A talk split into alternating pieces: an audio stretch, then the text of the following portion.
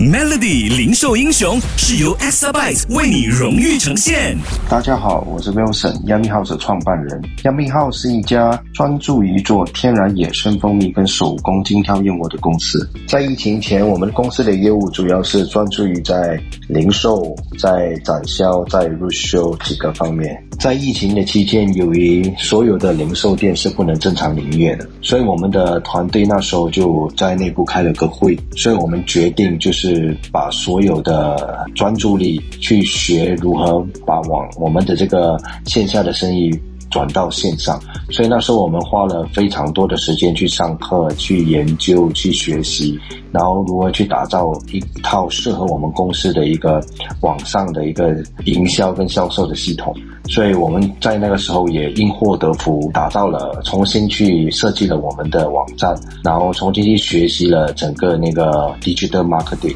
还有打造一套的整个 e-commerce 的流程。所以也因为这样，我们公司在疫情的时候几个月，我们专注的去打造一套适合我们公司的 digital marketing 跟 e-commerce 的整个流程。也因为这样，我们公司开始去。经营网上的业务，然后到达今天来说，我们的公司的业绩比之前会更加的健康，因为它结合了线上跟线下的双方面的互补的功能，所以这也是我们转型的其中一个非常好的一个获得的东西。我想对所有中小型的企业商家说，有的时候危机的来临就是转机，就是逼着我们企业去检讨我们什么地方做的不好，